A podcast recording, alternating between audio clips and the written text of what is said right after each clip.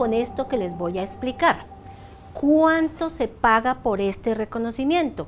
El reconocimiento por permanencia corresponde al 18% del total anual recibido en el quinto año por asignación básica mensual. ¿Qué es la asignación básica mensual? Lo básico que usted recibe mensualmente por salario. No vamos a tener en cuenta prima técnica, no vamos a tener en cuenta eh, gastos de representación, no vamos a tener en cuenta prima de antigüedad, no vamos a tener en cuenta prima secretarial, prima semestral, prima de Navidad. Ninguno de estos factores se van a tener en cuenta para el pago del reconocimiento por permanencia, solo lo básico de su asignación. Como es importante y desde el principio les dije que lo iba a explicar con claridad, para que cualquiera lo entendiera, vamos a hacer un ejercicio práctico. Entonces yo me fijé en Mateo. Mateo es un empleado público, profesional especializado, código 222, grado 19, compañero mío del Servicio Civil Distrital. Él ingresó el 31 de diciembre de 2013. Ha estado vinculado de manera ininterrumpida, pongamos la atención a este término, en el Departamento Administrativo del Servicio Civil Distrital. ¿Qué significa? Ha estado continuamente sin perder su vinculación con este departamento. En consecuencia, cumplió sus cinco años de permanencia el 30 de diciembre de 2018. No tuvo variaciones de empleo en el último año, es decir, siempre fue profesional especializado 222 grado 19. Vamos a mirar cuál fue la asignación básica del año 2018 para Mateo. Esa fue correspondiente a 3.524.314 pesos. Entonces, ¿qué hacemos? Vamos a sumar esa asignación básica de los 12 meses, lo cual nos da un total anual recibido de 42.291.768 pesos que recibió mi compañero Mateo en el año 2018. ¿Qué procedemos a hacer? Le vamos a sacar el 18% a ese total anual recibido, lo cual nos da 7.612.518 pesos. Bueno, 7.612.518 es lo que va a recibir de reconocimiento Mateo, pero Mateo no los va a recibir inmediatamente. Según la norma, este valor se cancelará en cinco fracciones anuales durante los cinco años siguientes al reconocimiento y otorgamiento del mismo y se ajustará anualmente según el incremento salarial respectivo. Entonces vamos a mirar cómo es el ejercicio. Tenemos 7 millones 612 mil 518. Lo dividimos por las 5 fracciones. En consecuencia tendríamos 1.522.503 pesos. Pero como la norma me dice que le tengo que adicionar el porcentaje de incremento salarial del correspondiente año, entonces para pagárselo en 2019 le sumaré a esa cantidad el 4.5% que fue el incremento salarial para los em, servidores públicos del Distrito Capital, lo cual nos dará una suma de 1.591.015 pesos.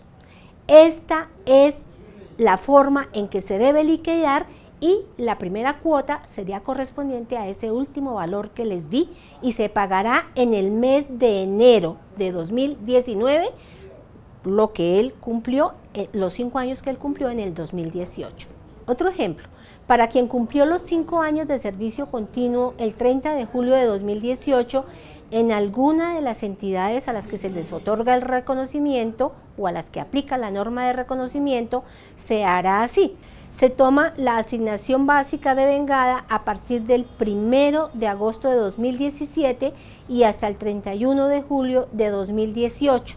Si hubo variaciones en las asignaciones básicas mensuales, estas se promediarán y se procede a sacar el 18%. Si no hubo variaciones, se tomará la asignación básica del año y se sacará el 18% como hicimos en el ejercicio anterior. La primera cuota para este empleado público se pagará en enero. La norma nos dice que siempre se paga en enero del año siguiente a cuando se cumple el reconocimiento por permanencia. Hay algunas situaciones administrativas que afectan el reconocimiento y hemos recibido muchas consultas en relación con cómo se paga este reconocimiento cuando se concede una comisión para desempeñar cargo de libre nombramiento y remoción. Si a un funcionario se le concede comisión para desempeñar un empleo de libre nombramiento y remoción en una entidad u organismo que se encuentra excluido del campo de aplicación del reconocimiento por permanencia, no es jurídicamente viable computar este tiempo de servicio que ha trabajado en esa entidad u organismo con el que llevaba en la entidad en la cual sí se tiene derecho al reconocimiento por permanencia. Esto nos lo dice la norma y es necesario tenerlo claro para cuando estas situaciones se presenten en las entidades. Vamos a hablar de Daniel. Es profesional especializado en la Secretaría General, en la cual cumplió tres años de estar trabajando el 30 de diciembre de 2016. Lo nombran director financiero en la empresa Metro de Bogotá y se le concede la comisión para desempeñar su cargo de libre nombramiento y remoción. Se va a trabajar a dicha entidad desde el 1 de febrero de 2017 y hasta el 30 de enero de 2018, es decir, permanece un año en dicha comisión. Daniel regresa a su entidad sin interrupciones en su vinculación con el distrito y en enero de 2019 no recibe en su pago del mes la parte correspondiente al reconocimiento por permanencia. Él esperaba ansiosamente ese pago, por lo cual efectúa la solicitud al jefe de talento humano requiriendo el pago por haber cumplido sus cinco años de servicios continuos. ¿Ustedes cómo creen que debe proceder la Secretaría General? ¿Le concede el reconocimiento? ¿Le niega el reconocimiento?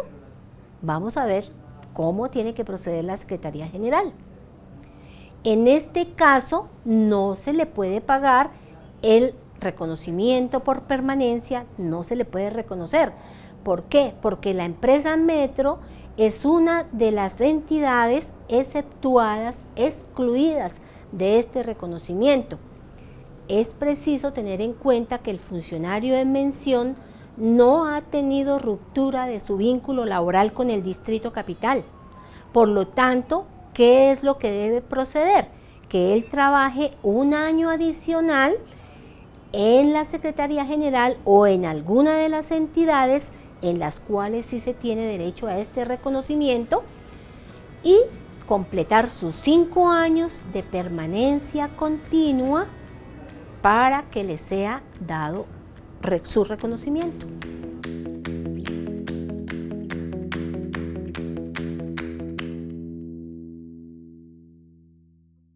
Alcaldía de Bogotá